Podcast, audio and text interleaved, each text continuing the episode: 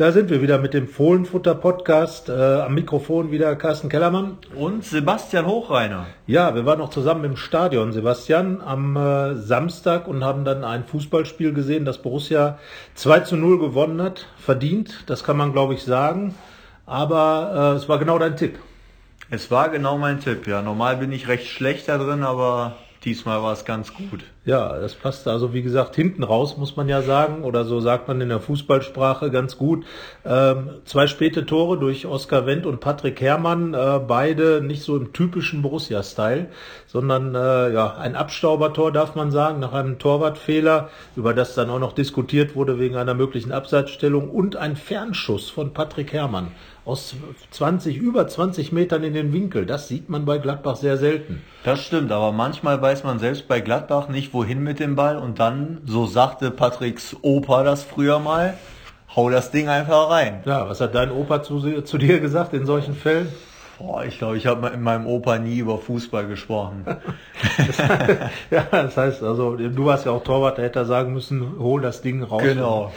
So, äh, ja, das ist dem äh, Augsburger Torwart in beiden Fällen nicht gelungen. Beim ersten Mal hat er ein bisschen mitgeholfen, eine zu, zu kurze Faustabwehr. Oskar Wendt dann äh, getroffen, passend natürlich. Oskar Wendt trifft in seinem Jubiläumsspiel als Rekordborusse. Das äh, genau, sind nicht ja Jubiläum, sondern Rekord. In ja. einem Rekordspiel. Ähm, ja, da kann man dann sagen, ähm, so ist der Fußball. Er gönnt sich manchmal so die ganz einfachen Geschichten. So äh, ausgerechnet Geschichten haben wir die schon oft genannt. Äh, ja, Patrick Herrmann zog an Rainer Bono vorbei und ausgerechnet in dem Spiel trifft er per Fernschuss. Das konnte Rainer Bono früher auch immer ganz gut. Der Liverpooler Torwart sagte, der schießt schneller, schießt schneller als sein Schatten. Nun ja, so ja. ist das Spiel. Ähm, und das Spiel hat dann dazu geführt, ähm, dass die Borussen jetzt tatsächlich weiterhin ihre Ambitionen untermauert haben. Ja, also ob es Ambitionen sind, das wollen sie ja nie so ganz sagen, aber klar ist, jetzt, wo man so stark auch in die Rückrunde gestartet ist, ist nicht davon auszugehen, dass bald der große Absturz kommt. Es war ein richtig hartes Stück Arbeit gegen Augsburg, was man sich auch selbst zuzuschreiben hat, weil man einfach viele Chancen vorher hat liegen lassen. In der ersten Halbzeit. Genau, aber dann die beiden ausgerechnet Torschützen haben es gerichtet und äh, ist ja dann auch doppelt erfreulich für sie, dass es dann auch wichtige Tore waren, weil eben die Partie noch offen war. Ja, und äh, du hast schon gesagt, viele Chancen hat es gegeben, gerade eigentlich schon in der ersten Minute. Oskar Wendt auf Lars Stindl äh, knapp äh, am Ball vorbei getreten, dann noch das ein oder andere größere Ding. Aber es waren diesmal ja andere Leute bei Borussia, die heldenhaftes getan haben. Sonst waren es immer Player. Hazard, der diesmal ganz gefehlt hat wegen seiner Wadenprobleme und äh, Jonas Hofmann, der hat einen Elfmeter verschossen. Ja, manchmal sind die Big Player auch mal in Pause und dann müssen eben andere herhalten. Und das ist ja auch eine große Stärke der Borussia, dass das Team einfach funktioniert und dass dann auch mal andere in die Bresche springen. Bei Alassane Play hat man wieder gesehen, warum auch immer, es funktioniert zu Hause nicht ganz so gut. Ja. Und er hat auch bewiesen, dass Kopfballspiel nicht so seine ganz große Stärke ist. Da war ja auch ein großes Ding aus fünf Metern, glaube ich, dabei. Ja. Und äh, ja, die Elver-Schwäche wurde wieder unter Beweis gestellt, aber diese Elver-Schwäche ist ja eine Elver-Stärke. Genau, also eigentlich kann man es fast als Taktik rausarbeiten, denn äh, wenn Sachen dreimal passieren, dann ist es ja, das haben wir letzte Woche schon gesagt, am Niederrhein schon Tradition. Ähm, ja, dreimal ein Elfmeter kurz vor der Pause verschossen, du hast es nochmal genau nachgeschaut, äh, und äh, dreimal 2-0 gewonnen. Das heißt also, jeder Gegner, der kurz vor der Pause einen Elfmeter gegen Gladbach kriegt, der nicht reingeht, muss sich eigentlich äh, Sorgen machen. Ja, also so kurios diese Serie auch ist oder so sehr man darüber ein bisschen schmunzeln kann, so viel Gladbachsches Bild steckt auch drin, weil das zeigt einfach, die Mannschaft lässt sich von Rückschlägen nicht aus der Bahn bringen und oftmals, man will ja davon sprechen, wenn der Elfmeter kurz vor der Halbzeit zum 1-0 drin ist, dann ist es ein psychologisch wichtiger Zeitpunkt. Ja. Entsprechend könnte man davon ausgehen, dass es ein psychologisch ungünstiger Zeitpunkt ist, kurz vor der Pause einen Elfmeter zu verschießen. Allerdings ist äh, das Ergebnis dann etwas, was darauf hinweist, dass Borussia damit sehr gut umzugehen weiß. Ja, und ich glaube, dass es auch dann in, in so einem Spiel äh, wirklich eine Stärke ist, äh, dass man eben auch wenig vom Gegner zulässt. Augsburg hat jetzt auch nicht wirklich viel getan, um etwas zulassen zu müssen. Aber äh, nichtsdestotrotz kann natürlich jede Bundesligamannschaft, zumal wenn Alfred Finn Bogerson nach vorne rumspringt, äh, Tore erzielen. Und das fand ich war jetzt wirklich auch die große Stärke in dem Spiel, dass man eigentlich als Gladbach weitgehend die Konter unterbunden hat, die die Augsburger so in der zweiten Halbzeit versucht haben. Zum zweiten Mal zu Null gespielt, als einzige Mannschaft in der Bundesliga in, in diesem Jahr noch ohne Gegentor. Ähm, wir haben äh, mit Lars Stindl gesprochen. Das Interview wird es am Samstag in, in der Zeitung zu lesen geben. Ähm, und er hat auch das herausgestellt, dass eben diese defensive Arbeit der ganzen Mannschaft und die war dann auch ausschlaggebend für das Nicht-Existieren der Augsburger Angriffe, dass das ein ganz großes Plus in dieser Saison ist. Naja, und man sagt ja auch, ne, Meisterschaften. Defensive gewinnt Meisterschaften, genau. Ganz genau. Und äh, dass die Gladbacher Tore schießen können, kennt man, dass Oskar Wendt Tore schießen kann, hat er früher auch schon mal äh, gezeigt, war schon lange her, aber ähm, ja, hartes Stück Arbeit gegen Augsburg, was aber auch zu erwarten war. Ähm, die, die Augsburger waren nachher richtig stinkig. Die Ab Abseitsentscheidung beim 1-0. Äh, Manager Reuter und Trainer Baum haben, sind dann wirklich auf dem Baum gewesen. Ähm, ja, war das jetzt Abseits oder nicht? Ja, das war schon Abseits. Ich glaube, äh, der Videoschiri-Boss Dres hatte auch nochmal ein Wort gesprochen, dass es schon eine Situation war, in der der Videoschiedsrichter hätte einschreiten müssen. Ähm, also Lars Stindl stand da schon strafbar, glaube ich, weil er hat einfach den Verteidiger auf der Linie in seiner Sicht beschränkt und in dem Fall nimmt er dann Einfluss. Aber ich finde den Umgang damit von der Augsburger Partei nicht so ganz richtig, weil es wirkte ja so, als hätte dann äh, Trainer Baum nur die Schuld darauf geschoben, dass diese Situation passiert ist. Aber also ich habe selten eine so destruktive Mannschaft wie Augsburg gesehen und sie haben sich diese Niederlage absolut verdient. Und das hat ja auch äh, der Spieler von Augsburg, Martin Hinteregger, hinterher gesagt. Genauso wie er auch seinen Trainer kritisiert hat. Aber vor allem hat er auch die eigene Spielweise kritisiert. Die war nämlich echt gerade in der Offensive nicht präsent und daher ganz klar verdiente Niederlage für Augsburg. Auch wenn sie sich natürlich ganz, ganz objektiv betrachtet zu Recht aufregen, dass da kein Abseits gepfiffen wurde. Ja, also Baum hat auf jeden Fall gesagt, äh, das Spiel wäre anders gelaufen, wenn dieses äh, Tor nicht gefallen wäre in der 78. Minute. Äh, ja, möglicherweise hat er recht, aber am Ende äh, darf man sagen, dass Gladbach doch verdient gewonnen hat. 13 zu 4 Torschüsse, ja. sechs richtig gute Chancen für man, Gladbach in der Statistik. Man kann ja auch sagen, wenn man jetzt Gegenargumente finden will und beim Schiedsrichterthema bleibt, der Torwart von Augsburg macht bei dem Elfmeter einen Schritt nach vorne, das ist eigentlich nicht erlaubt, da wurde auch nicht eingeschritten, also man und findet in solchen Sachen immer viele Argumente, aber wenn man auf die Spielweise guckt, dann ist es genau richtig gelaufen, wie ja. es gelaufen ist. Zumal auch Gregoritsch bei dem Elfmeter sozusagen den Hampelmann äh, genau. gleich neben dem Tor gemacht hat und damit Jonas Hofmann möglicherweise äh, behindert hat. Die Gladbach haben sich da auch ein bisschen aufgeregt, haben das aber nachher auch nicht mehr thematisiert. Die haben sich ja auch darüber aufgeregt, dass Rani Kedira neben den Elfmeterpunkt getreten hat und da ein Loch in den Rasen getreten hat. Ja. Also auch nicht die feine Englisch haben. Aber die alte Augsburger Schule, es hat es in Köln schon mal gegeben, ja. als sie quasi den Elfmeterpunkt abgetragen haben. Also ähm, ich glaube, äh, Augsburg hatte wenig Grund, sich zu beschweren über diese Niederlage, äh, mit der sie, glaube ich, sogar noch ganz gut weggekommen sind. Ja, wenn man sich vorstellt, dass in der ersten Halbzeit schnell das erste Tor fällt, dann ja. glaube ich, geht's am Ende nicht 2-0 aus. Ja, dann wäre nämlich diese ganze Defensivtaktik direkt von vornherein auf den Rücken gefallen. Man darf auch nicht vergessen, dass Gladbach schon Torgan Hazard auch gefehlt hat äh, zum ersten Mal in dieser Saison. Und äh, da merkte man schon dann auch seine Qualitäten, was Geschwindigkeit angeht, was vielleicht auch Effizienz vor dem Tor angeht, die er sich angeeignet hat. Denn Ibo Traoré war sehr rege, hat viel gemacht, aber im Abschluss war es dann eher, sagen wir mal, überhastet. Ja, man merkt ja da den ganz großen Unterschied zwischen Hazard und Traoré. Vielleicht sind sie am Ball ähnlich stark, aber Hazard hat eine viel größere Zielstrebigkeit. Bei Traoré wirkt das alles oft sehr hektisch und überhaupt nicht fokussiert darauf, was jetzt das Richtige ist, sondern heute sagte ja auch ein großer Mann schon, er möchte innerhalb von äh, vier Sekunden fünf großartige Sachen machen. Ja. Ähm, das ist bei Hazard anders. Er weiß genau, was sein Plan ist und verfolgt den Und bei Traoré hat man den Eindruck, alle zwei Sekunden ändert sich der Plan. Genau, also das ist genau äh, die Sache, die dann auch letzten Endes immer wieder für Hazard natürlich spricht, warum er immer wieder bei Dieter Hecking auch in der, in der Startelf steht. Und äh, das können wir schon mal vorwegnehmen, gegen Schalke wird das wohl auch wieder der Fall sein. Hazard ist jetzt äh, zurückgekehrt ins Training ins Mannschaftstraining am Dienstag. Er hatte ja Probleme mit der Wade, äh, nachdem er in äh, Leverkusen einen Schlag mit dem Fuß abbekommen hat, der eher ein Tritt ist wahrscheinlich. Aber ähm, naja, er war auf jeden Fall nicht bereit oder wäre fast auch bereit gewesen, hat er gesagt. Aber die äh, Mannschaftsärzte haben gesagt, äh, gemach, gemach, äh, komm, kurier dich lieber 100 Prozent aus, damit du dann gegen Schalke wieder voll da bist. Da darf dann äh, darf man dann sagen, Hazard wird wieder dabei sein, ähm, auch wenn Dieter Hecking natürlich ihn noch nicht als Rückkehr, fester Rückkehrer ausrufen wollte. Aber das sind die üblichen Spielchen in der Bundesliga und ähm, ja, Hazard wird zurückkommen. Aber auch ohne ihn wurde gewonnen. Ähm, ja, im Stile von einer Spitzenmannschaft kann man das sagen. Gerade diese Ruhe, diese Geduld sind ja Dinge, das kennt man oftmals vom FC Bayern München. Ja, eine Spitzenmannschaft macht ja nicht nur unbedingt aus, dass sie sehr guten Fußball spielt, sondern auch, dass sie ganz genau weiß, was sie kann. Und Borussia weiß mittlerweile, dass solche Spiele im Borussia Park Geduldsspiele sein können.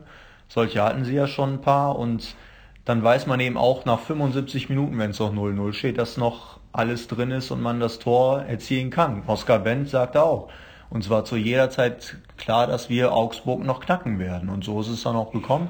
Das ist so ein Selbstverständnis, das einfach äh, zu einer Spitzenmannschaft passt. Genau, und das hat sich Borussia angeeignet. Äh, auch das äh, haben ja in der vergangenen Woche schon ein paar Spieler gesagt im Laufe der Hinrunde die, ähm, die natürlich auch begonnen hat ähm, mit diesem Sieg gegen Leverkusen, mit dem Unentschieden in Augsburg, wo übrigens Alassane Player ja ein Kopfballtor gemacht hat. Da hat das noch hinbekommen, aber ähm, er war nicht gut, fand ich am, äh, am Samstag gegen Augsburg. Da muss nur was kommen. Oder liegt das daran, dass Hazard nicht da ist?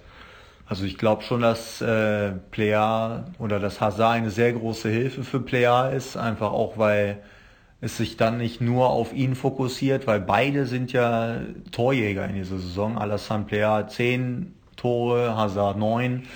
Also das ist dann schon eine große Hilfe in der Hinsicht und äh, auch als Vorlagengeber ist Hazard ja äh, nach Neuhaus der zweitbeste in der Mannschaft. Das ist dann schon sehr wichtig. Und ja, bei Alassane Plea, warum auch immer, ist es ja jetzt so, jetzt da war wieder auswärts ran und da fällt ihm scheinbar auch leichter, Tore zu schießen. Ja, das heißt also, Schalke sollte sich warm anziehen. ähm, äh, kann man denn jetzt vom Glück sprechen, dass Alassane Player äh, auf Schalke überhaupt noch dabei ist? Schließlich gab es ja dieses Angebot eines chinesischen Clubs oder das Interesse. Max Eberl hat ganz klar gesagt, äh, dieses Interesse gab es nicht, sondern es gab auch keine Anfrage. Aber eben das Gerücht, äh, dass ein äh, chinesischer Club, ein Zweitligist, der von Bernd Schuster trainiert wird, ähm, dort 40 bis 50 Millionen Euro äh, zahlen müsste. In meinen Augen müsste man das Dreifache bezahlen für so einen Spieler, wenn man mal alles so zusammenrechnet, was, äh, was da so an Nebengeräuschen zusammenkommt.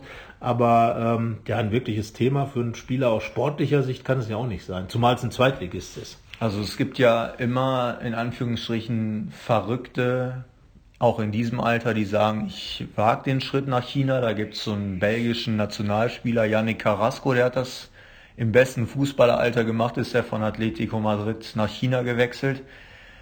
Aber also man kann natürlich nicht ausschließen, dass dieses Interesse da ist des chinesischen Clubs, aber man kann zum Glück ausschließen, dass dieser Wechsel vonstatten geht, ja. weil einerseits aus Sicht des Spielers, damit wäre seine Karriere eigentlich jetzt schon beendet, weil Irgendwo, ja. Äh, in China wird er keinen guten Fußball spielen können und da den Weg zurückzufinden, das ist extrem schwer. Das hat Axel Witzel geschafft, aber ich glaube, das ist eine Ausnahme. Ja, wir werden es bei Anthony Modeste noch sehen, der ja auch auf dem Weg zurück ist von China ins, äh, ins Rheinland. Genau. Aber ich glaube auch, dass einfach diese, diese Qualität, die in der chinesischen zweiten Liga dann wahrscheinlich herrscht, äh, ein Spieler überhaupt nicht fordert. Und wenn du nicht gefordert wirst, wirst du auch nicht weiterentwickeln. Und einer wie Alassane Player muss ja eigentlich ganz klar die Europameisterschaftsteilnahme äh, 2020 im Auge haben. Er ist französischer Nationalspieler geworden und, und äh, wird jetzt die Bundesliga-Bühne mindestens noch ein Jahr nutzen, um, um äh, zu sagen, hier bin ich, das bin ich und das wird Eindruck schinden. Aber dann nach China zu gehen, äh, also ein Gehaltszettel wird wahrscheinlich nicht die französische Nationalmannschaft aufstellen. Das stimmt. Und äh, auch aus Borussia-Sicht würde ein Verkauf ja überhaupt gar keinen Sinn machen, egal ob nach China oder sonst wohin. Sie haben ihn gerade erst vor einem halben Jahr geholt, das ja. funktioniert alles wunderbar. Warum sollte man dann jetzt sagen, wir geben ihn ab? Das ist eine andere Situation als bei Torgan Hazard, der nur noch bis 2020 Vertrag hat, wo man sagt, im Sommer, wenn ein gutes Angebot kommt, müssen wir ihn gehen lassen, weil sonst ein Jahr später geht er für lau. Bei Alassane Player ist das anders, den kann man auch noch in zwei Jahren verkaufen. Ja, und dann für, für richtig viel Knete wahrscheinlich, weil äh, davon auszugehen ist, dass er auf jeden Fall nicht viel schlechter wird. Darauf sollte man zumindest hoffen. Man ja. hofft zumindest drauf. Und was ja auch noch wichtig ist, dass dieser Typ Player, äh, gar nicht mal der, der äh, als, als einzelner Spieler, sondern dieser Typ als Mittelstürmer ist ja ganz entscheidend auch für, für den neuen Ansatz. Das hat Dieter Hecking ja auch bei uns im Interview gesagt, dass eben mit dem Kauf eines Mittelstürmers wie Player äh, einfach dieses 4-3-3-Konzept, was er dann im Sommer aufgebaut hat, äh, dann schon mitentscheidend geprägt wurde. Und äh, jetzt hier das Gesicht dieses Neuanfangs, den es ja gegeben hat im Sommer, äh, zu verkaufen, wäre, glaube ich, auch eine Botschaft gewesen, die äh, nur für unfassbar viel Geld, und da ist man mit 50 Millionen Euro natürlich mindestens mal 100 bis 150 Millionen Euro von entfernt, äh, in meinen Augen. Aber eigentlich würde man seine, eigentlich seine Idee verkaufen, die man gerade aufgebaut hat.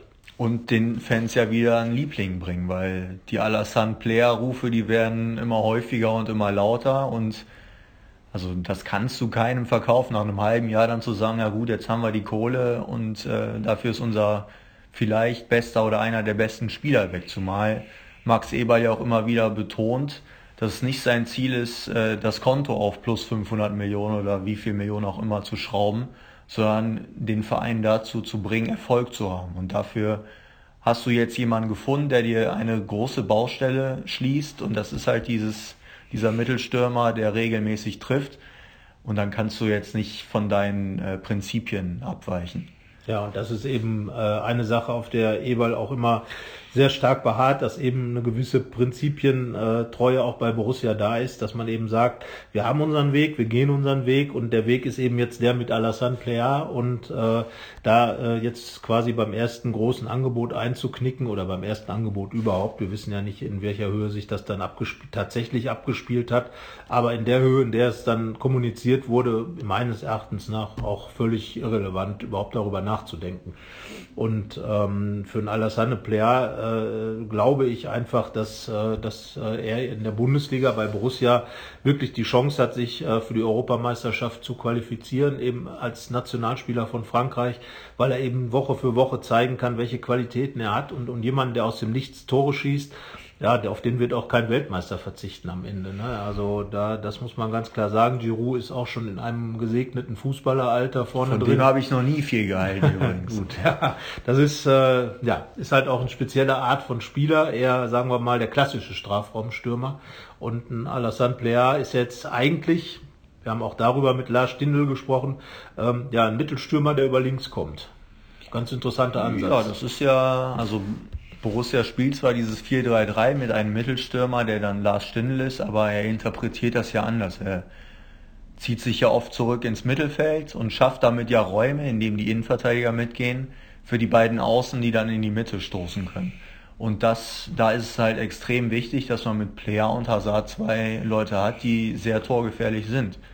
Also das System ist auf diese Spieler zugeschnitten. Ja. Und die einzige Möglichkeit, die es gegeben hätte, äh, wäre, dass Plea gesagt hätte, ich will hier nicht mehr spielen. Ich streike. Sowas gab es ja schon in der Bundesliga. Gab es auch, ja. Bei Borussia, glaube ich, gibt es diese Charaktere nicht, von daher. Eher nicht, zumal es da, glaube ich, auch um ganz andere Vereine ging, wegen denen gestreikt Aber nicht um ganz andere Kohle. Und ja. am Ende sind das auch nur Arbeitnehmer, die möglichst viel Geld verdienen das wollen. Ist richtig. Aber, aber ich glaube, dass, äh, dass ein Spieler wie Player auch weiß, welche Chance er hat, welche Chance sich ihm hier bietet. Und er hat ja äh, vor Weihnachten oder vor der Weihnachtspause noch in einem Interview äh, in, in, äh, bei Kanal Plus, glaube ich, gesagt, dass er also wirklich plant, äh, bei einem Topclub irgendwann zu spielen und äh, wenn das jetzt ein chinesischer Zweitligist sein soll, wäre die Definition von Top-Club schon sehr, sagen wir mal, abenteuerlich. Also alle müssten Rollen rückwärts machen, ja. der Verein, der Spieler, ja, alle. Genau, und dabei äh, hat man dann leichten Rückenleiden und ich glaube, das äh, will jetzt sich keine antun, abgesehen davon, dass man auch die Tore von Alassane Player braucht. Das hat Max Eberl auch nochmal klar gesagt, ähm, dass es wahrscheinlich, dass eigentlich äh, Player und seine Tore wirklich wesentlich sind für mögliche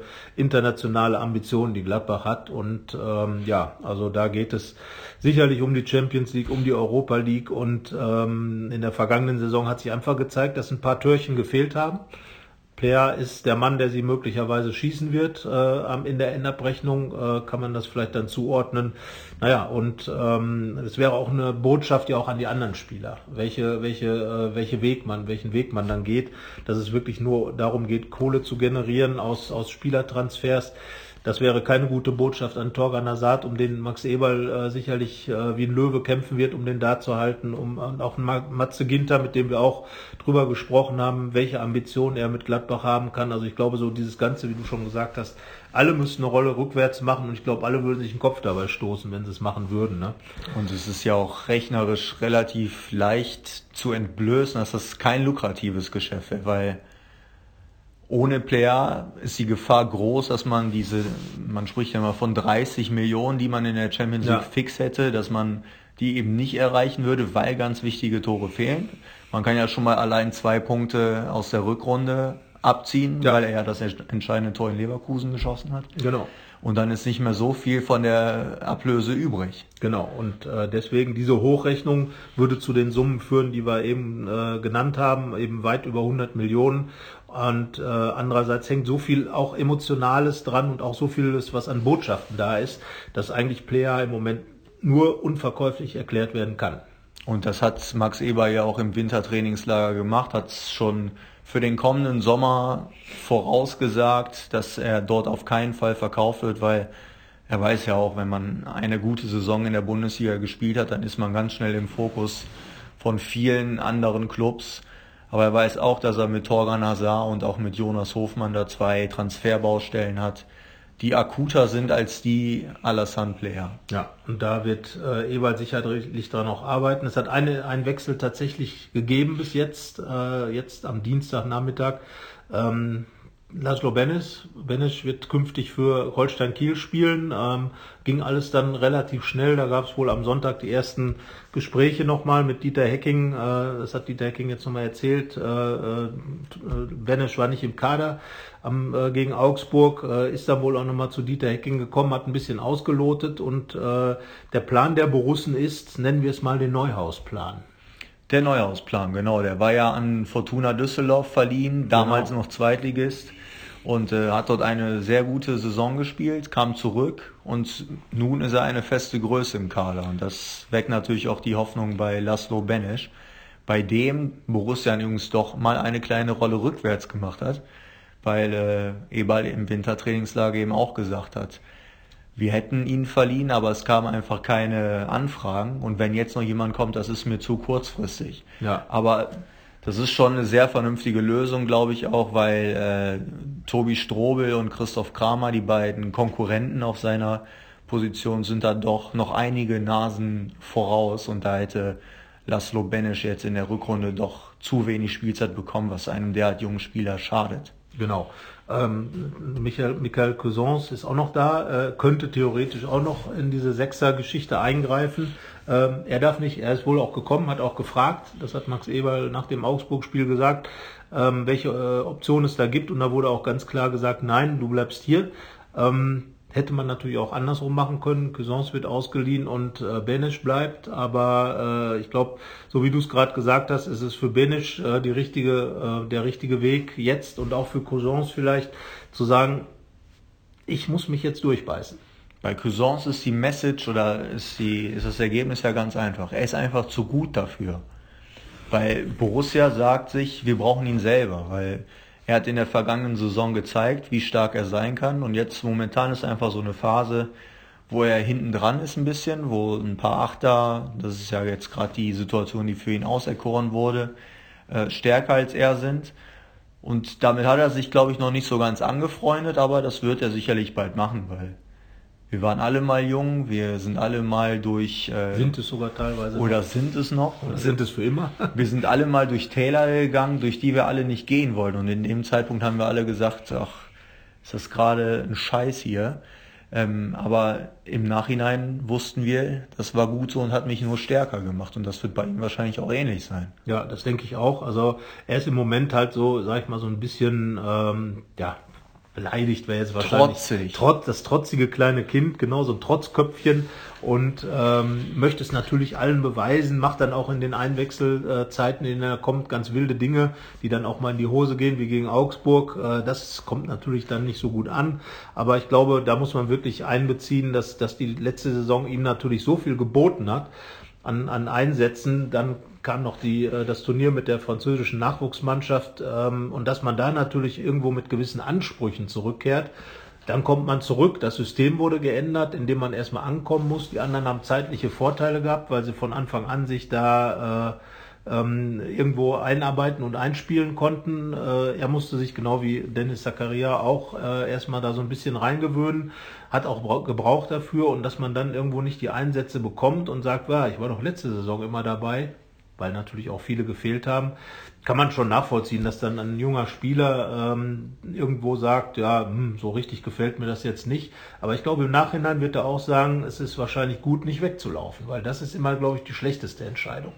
Zumal der Trainer ja auch ganz klar ein Zeichen durch die Ergebnisse hat, dass er recht hat. Also es ist ja jetzt nicht so, dass es nicht laufen würde und Cuisance da sitzt und denkt, warum setzt du mich nicht ein? Es läuft doch nicht. Ich mache das jetzt alles besser.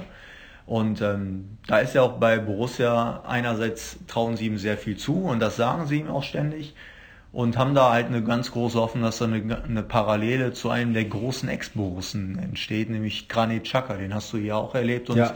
Da war es ja anfangs auch nicht alles rosig. Fast zwei Jahre lang äh, hat Granit Xhaka gebraucht, um hier der Granit Xhaka zu werden, der am Ende war. Ist Kapitän dann als Kapitän gegangen, äh, als absoluter Leader, dem man dann auch noch nachge, äh, nachgetrauert hat. Aber am Anfang kam er halt aus Basel, vielleicht ein etwas anderes Vorzeichen als bei Cuisance, war schon ein gestandener Spieler, hat schon Champions League gespielt mit Basel, kam hier an und äh, hat gedacht, er könnte also in jedem Spiel mal mindestens die Welt verändern. Das hat dann nicht so geklappt. Äh, er ist dann natürlich auch an, mit Lucien Favre an einen Trainer geraten, der dann auch äh, ganz klare, äh, eine ganz klare Linie hat, was für Chaka aber, glaube ich, wichtig war.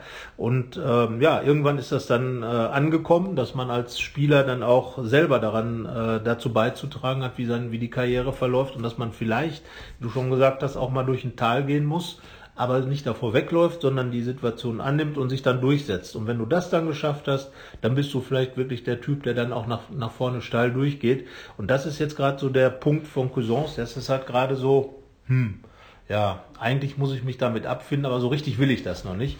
Er hat jetzt seinen Einsatz gehabt gegen Augsburg und ähm, ja, er muss es jetzt annehmen. Ja, und sein, seinen Kampfgeist entwickeln oder entdecken, weil er ist halt bisher ein Feingeist, ja. also großer Techniker, tolles Talent. Aber im Fußball gehört halt noch einiges mehr dazu. Also auf der Straße reicht es vielleicht, also als Straßenfußballer, ja, aber damit, ähm, ein bisschen so zu dribbeln, aber äh, auf dem Fußballplatz, da sind noch andere Werte gefragt und da muss er sich jetzt durchbeißen und das muss er halt durch Leistung auf dem Platz machen. Ja, und ich glaube, ähm, wenn er das, dieser, diesen Schalter im Kopf mal umgelegt hat, dann wird er im, im äh, Rückblick dann auch sagen, dass es richtig war, auch ihn so ein bisschen vielleicht zu seinem Glück zu zwingen. Das wird, glaube ich, im Moment getan. Die Frage ist halt auch, ähm, bei welchem Verein er dann einfach immer gespielt hätte. Das äh, ist ja immer auf dem nächsten äh, Blatt.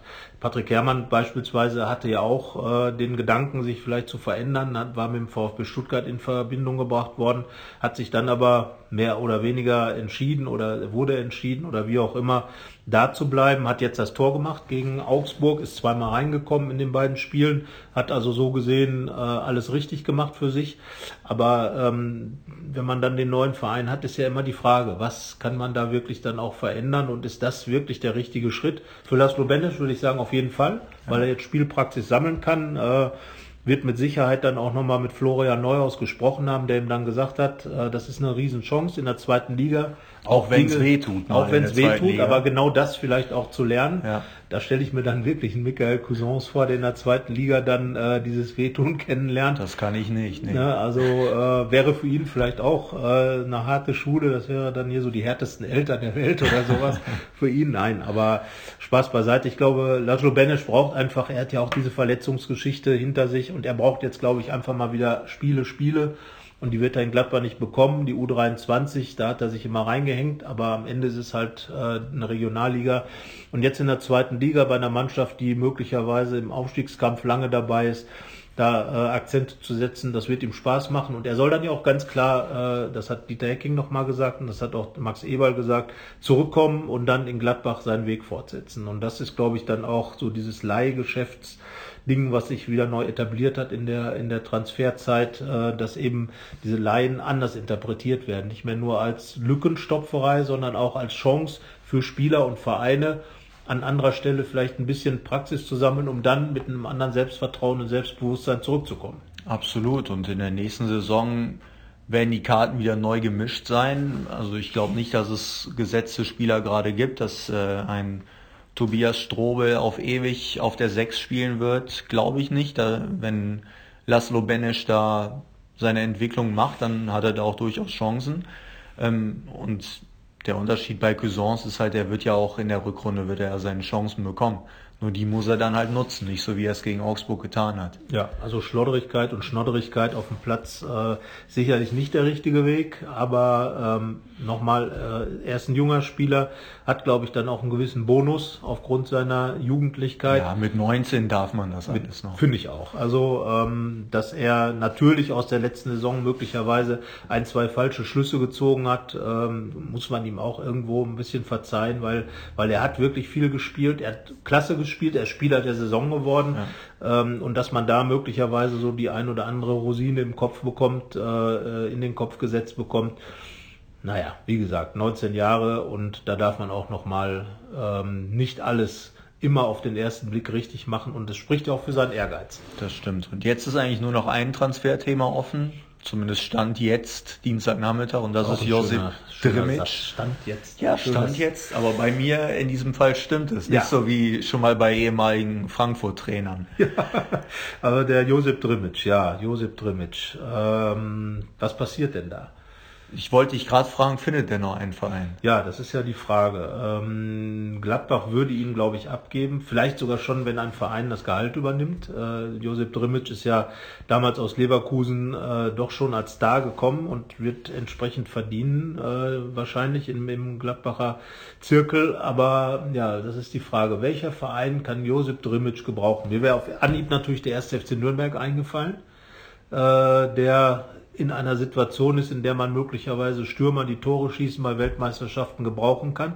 Drimmitz steht für eine ganz positive Zeit in Nürnberg, als er äh, in seinem ersten Bundesliga-Jahr da richtig gut geknipst hat und eigentlich so seinen Ruf aufgebaut hat, den er immer, an dem er immer noch äh, irgendwo zerrt weil äh, danach ist es doch schwieriger für ihn geworden. Und das wäre dann ja eigentlich ein Club gewesen, wo man sagt, ja, da kann man sich vorstellen, dass Interesse an Drimmitsch besteht. Und als Nürnberg hier war, äh, zum Spiel wurde auch ordentlich gequatscht. Äh, ist halt die Frage, worüber. Aber naja, also das wäre jetzt meine Idee für Josep Drimmitsch gewesen. Ja, viel mehr Ideen hätte ich dann auch nicht. Oder es geht halt zurück in die Schweiz. Aber Klar, Nürnberg, das ist dann halt aus äh, alter Verbundenheit und auch weil sie vorne jetzt nicht gerade die Top-Besetzung haben. Genau. Aber dann ist ja auch immer die Frage, was will der Spieler? Weil so. dass Nürnberg absteigt, ist relativ wahrscheinlich. Ja. Und ob man dann sowas mitmachen möchte, ist dann ja auch eine andere Frage. Und die Frage ist natürlich auch die des Geldes. Äh, du hast es eben auch schon mal in Bezug auf Alassane Plea gesagt. Natürlich sprechen wir über Arbeitnehmer, über Profifußballer, die ihren Beruf ausüben, nämlich den, Prof, den, den Fußball und damit Geld verdienen. Und natürlich auch einen überschaubaren Zeitraum haben, in dem sie das in hohem Maße tun können. Deswegen wird natürlich auch ein Josep Drimic überlegen, ob er, äh, unter welchen Rahmen, Rahmenbedingungen er sich dann wirklich verändert. Ähm, wie gesagt, für Gladbach wäre es vielleicht schon interessant, wenn nur das Gehalt von der Liste gestrichen wird, was für den nächsten Sommer natürlich auch bedeuten würde, dass eine Planstelle vorne frei wird.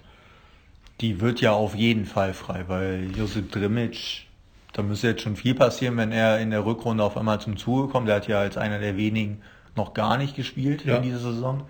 Und sein Vertrag läuft aus, das heißt, äh, es ist auch relativ unwahrscheinlich, dass der verlängert wird oder sehr unwahrscheinlich. Und dann wird man sich da umsehen. Und äh, heute geisterte ja schon der Name ja. Max Kruse äh, ja, herum. Also die Borussen haben dementiert. Ähm, äh, das kam so in dieser, in dieser äh, Sendung 100% Bundesliga beim Sender Nitro, wo Max Eberl zu Gast war. Ja, Max Kruse, ehemaliger Borusse, ein sehr umtriebiger Spieler, sowohl auf als auch neben dem Platz. Äh, sicherlich auch ein Querdenker, könnte man jetzt sagen, vielleicht auch ein Quergeist, wer weiß. Äh, in Bremen Kapitän, Führungsspieler, Anführer, spricht klare Worte. Der Trainer ist im Moment sehr bemüht, äh, Max Kruse Honig um den Bart zu schmieren, habe ich das Gefühl. Der Vertrag läuft nämlich aus.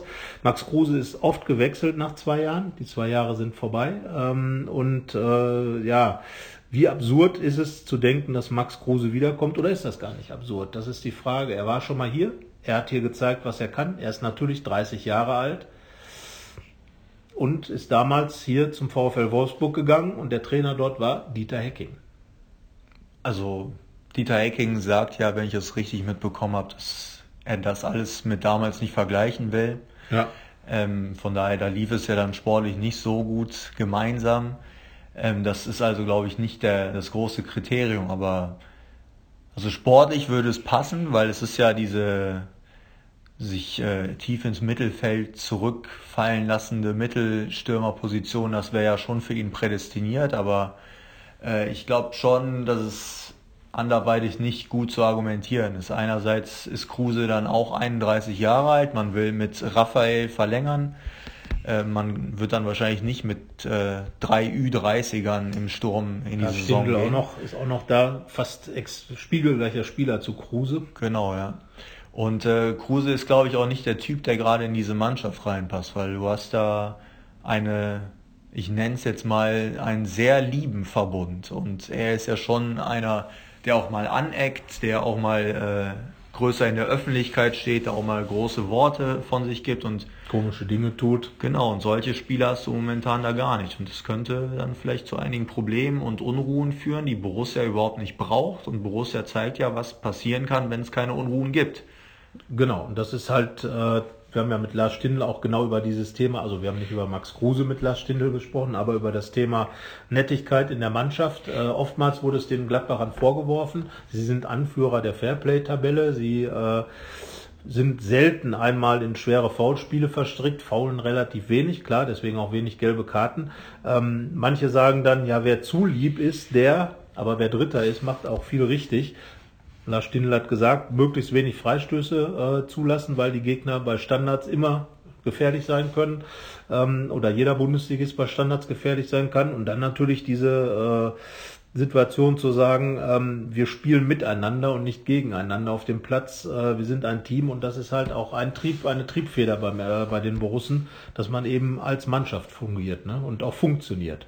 Ja, und nochmal auf Max Kruse. Ich glaube, das Thema kann man auch Stand jetzt, weil man weiß ja nie, was passiert, ja. abhaken. Also aktuell ist es kein Thema.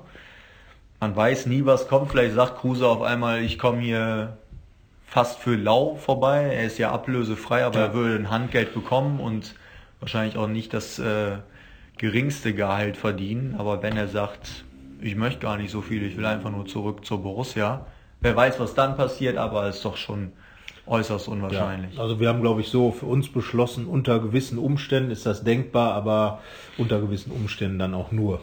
Wenige gewisse Umstände. Genau, genau. also Kruse eher unwahrscheinlich. Und ähm, ja, ansonsten wird wahrscheinlich die Transferperiode, es sei denn, es passiert jetzt noch irgendwas völlig Beklopptes. Wenn nicht noch ein Chinese kommt. Ja, oder geht, jemand geht noch nach China. Äh, äh der äh, Wagner soll ja äh, ein Thema sein aber ähm, in China und äh, nicht bei Gladbach. Und ähm, ja, also äh, es ist relativ ruhig geblieben. Äh, uns wurde das ja auch, äh, kommt das ja auch zu Pass, dass man nicht ständig hinter irgendwelchen wilden Dingen nicht herlaufen Nicht so viel muss. Aufregung, das stimmt. Die ja. Aufregung hielt sich wirklich in Grenzen. Äh, wie gesagt, der einzige Abgang äh, Laszlo Benesch ist absolut nachvollziehbar und absolut sinnvoll für den Spieler, für den Club. Und ähm, ansonsten, das mit Plea war ja eigentlich nur irgendwie so ein Gepinsel, Geplänkel, was ähm, ja keine Ahnung. Also natürlich kann es sein, dass da irgendwelche Begehrlichkeiten in China da sind, aber ähm, zumal der deutsche Trainer Bernd Schuster eben, der übrigens mal früher fast Borusse geworden wäre. Fast ist nicht ganz und ganz ist keine Ente. Genau, ne? deswegen. Also er hat, ähm, er hat tatsächlich einen Vertrag unterschrieben gehabt hier allerdings auch bei anderen Clubs, unter anderem das Netze Köln ähm, und ist am Ende dann in Köln gelandet. Damals ging das noch. Damals ging das, geht heute wahrscheinlich auch. Es ist halt wie damals wie heute sehr ungeschickt. Aber wie gesagt, Bernd Schuster kennt zumindest Gladbach natürlich ähm, sowieso. Aber äh, ja, also Bernd Schuster wird kein Gladbach-Spieler bei sich zu Pass bekommen und Alassane Player wird nicht in Blau-Weiß, das sind die Farben des Vereins, um den es geht, im Verein von Bernd Schuster, sondern gegen Blau-Weiß spielen. Und damit Jawohl. sind wir beim FC Schalke 04. Die perfekte Überleitung. Als früherer äh, Bildmann, der sich um Schalke gekümmert hat, ähm, ganz nah dran war und ähm, ja, ja, ich habe mir jetzt den Kader von Schalke angeguckt und dachte, irgendwie hatte ich gedacht, der Marktwert wäre höher also der angenommene Marktwert ja. bei transfermarkt.de. Ähm, ja, irgendwie Schalke ist ein komisches Buch mit komischen Siegeln. Naja, das, die Erklärung ist ja relativ leicht. Also man hat sehr viel Geld ausgegeben und aus diesem vielen Geld ist nicht so viel Geld geworden. Ja. Also bei Borussia ist es ja so, dass die Marktwerte stetig steigen. Bei Schalke ist es halt andersrum. Ja. Das ist natürlich anhand der Tabelle relativ leicht zu erklären. Vergangene Saison Vizemeister, jetzt haben sie sich, glaube glaub ich, ein bisschen gefangen und sich wieder ein bisschen Richtung Mittelfeld äh, positioniert. Sie waren ja schon im Abstiegskampf. Ähm, aber so in Sachen Entwicklung, das passt nicht. Also ich kann mich noch sehr gut daran erinnern, Breel Embolo wurde ja vor zweieinhalb Jahren verpflichtet für damals bis zu 30 Millionen Euro und galt so als das absolute Talent in Europa. Ja. Den wollten alle. Er hat, auch. er hat angeblich sogar Manchester United abgesagt für Schalke. Und was ist aus ihm geworden? Recht wenig. Ja, also er viel verletzt natürlich auch. Viel verletzt, aber hat auch einige Spiele gemacht und in denen hat er nicht überzeugt. Man kann seine Tore an einer Hand ungefähr abzählen. Vielleicht sind es auch zwei. Ich will jetzt nicht unfair sein. Aber das ist halt so ein Sinnbild dafür, dass sich Spieler, die nach Schalke gehen, momentan nicht so gut entwickeln. Marc und ist für mich Wo ich gerade gut gesagt habe, ist ah. mir auch dann nochmal gut eingefallen. Der ist ja als, als bester deutscher Torschütze, der in der vergangenen Saison bei Hoffenheim war, ist er ja zu Schalke gewechselt. Zwei Saisontore er jetzt, spielt mittlerweile sogar im Mittelfeld, also für ihn nicht das beste Pflaster und nicht das einzige Beispiel. Ja, aber äh, Marc Uth war ja auch jemand, den man mit Gladbach sich hätte durchaus vorstellen können als Offensivmann. Äh, ist natürlich da auch in der Diskussion, wenn es darum ging, wir wollen einen Mittelstürmer nach Gladbach holen oder Gladbach will einen Mittelstürmer holen. Er war ja so der Typ, der in Hoffenheim aus dem Spiel heraus viele Tore gemacht hat, äh, unglaublich gut geknipst in der letzten Saison. Ja, jetzt kommt er kaum noch in Abschlusssituationen, ist eher Vorbereiter, wie du schon gesagt hast. Und äh, das zeigt, glaube ich, dass einfach äh, auch ein, ein Spieler immer zum Spiel der Mannschaft und umgekehrt das Spiel der Mannschaft auch zum Spieler passen muss. Und ähm, Schalke ist ja eher, würde ich jetzt so aus der Distanz sagen, das Gegenteil von Gladbach. Wenn man Gladbach jetzt als eine Mannschaft andefiniert, die vor allem alles spielerisch und fußballerisch lösen will, ist Schalke doch eine, die immer noch so diesen alten Kämpferfaktor mit drin hat. Äh, ähm, also diese, dieses Kampfschweinprinzip und äh, Maloche. Maloche, genau, äh, harte Arbeit und äh, so, so typisch eben Schalke halt. Und äh, diese äh, Gegensätze treffen jetzt aufeinander. Ist immer ein interessanter Vergleich. Lars Stindl hat das im Interview auch nochmal ganz klar gesagt. Das sind immer spannende und enge Spiele. Viele Unentschieden in den vergangenen Jahren. Schalke ähm, im Europapokal, in, dem, äh, in der Europa League weitergekommen. Das hat Gladbach sehr wehgetan. Ähm, in der vergangenen Saison unentschieden auf Schalke, äh, allerdings mit deutlichen spielerischen Vorteilen für Gladbach ähm, und Hinspiel 2 zu 1 gewonnen. Das Anschlusstor fiel in der Nachspielzeit durch Breel Embolo. Also ein Tor hatte. Das, das war ein schönes Tor in den Winkel damals äh, getroffen, du wirst dich erinnern.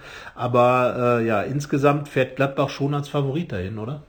Das glaube ich auch, wobei ich auch ein sehr enges Match erwarte, weil Schalke, wie gerade gesagt, hat sich etwas gefangen und zu Hause ist das nochmal eine andere Nummer. Ähm, aber was du, nochmal zu dem, was du gerade gesagt hast, dass da zwei Spielphilosophien aufeinanderprallen, das ist ja von Schalke nicht so gewollt. Die sind ja in diese Saison gegangen und haben gesagt, wir wollen uns jetzt auch spielerisch entwickeln. Wir wollen weg von diesem defensiv Fußball, wie man ihn auch immer bezeichnen möchte. In Italien sagt man Catenaccio, wodurch sie letzte Saison Vizemeister geworden sind. Wo wir uns ja einig sind, dass sie das nicht geworden sind, weil sie die zweitbeste Mannschaft waren, sondern sie viel Glück hatten und ja. In richtigen Momenten auch mal ein Tor geschossen haben und eben hinten dicht waren. Und sie wollten halt in dieser Saison auch offensiver spielen, also so ein bisschen Gladbach-Liker sein. Ja, dafür auch Marc Uth dann gekommen als ja. spielerischer Stürmer, spielender Stürmer. Genau, also das war halt vom, vom Willen her, hätte Marc Uth da reingepasst und dann startet man halt mit fünf Niederlagen, wo man dann gemerkt hat, vielleicht ist das doch nicht so unsere Spielweise. Ja, und ich glaube, das ist aber entscheidend, weil ähm, Schalke war, ist, ist für mich immer ähm, wirklich so eine Malocher-Truppe, wo, wo dann auch Spieler, die eher über den Kampf kommen, irgendwo sich, äh, sich da nach vorne bringen. Und vielleicht muss man dann einfach auch äh, irgendwo zu sich selber stehen, so wie Gladbach auch immer so ein bisschen natürlich gefesselt ist an diese Fohlen-Elf-Geschichte mit vielen jungen Spielern, mit Offensivfußball, mit Torfabrik etc. pp. Ähm, ist es bei Schalke eben einfach dieses, dieses, dieses kämpfende, Gut, es gab mal den Schalker Kreisel, das ist aber wirklich äh, urlange her. Äh, das hatte natürlich auch spielerische Qualität, aber am Ende äh, ist doch das Schalke äh, der, der Gegenwart über viele, viele Jahre oder Jahrzehnte eher eine, eine Mannschaft, die über den kämpferischen und arbeitenden Aspekt kommt. Das ist ja auch nicht schlimm. Und wenn man dazu Nein. steht, ist das ja eigentlich eine, eine Sache, die äh, funktionieren sollte. Aber ähm, wir gehen jetzt hier schon in die Nachspielzeit.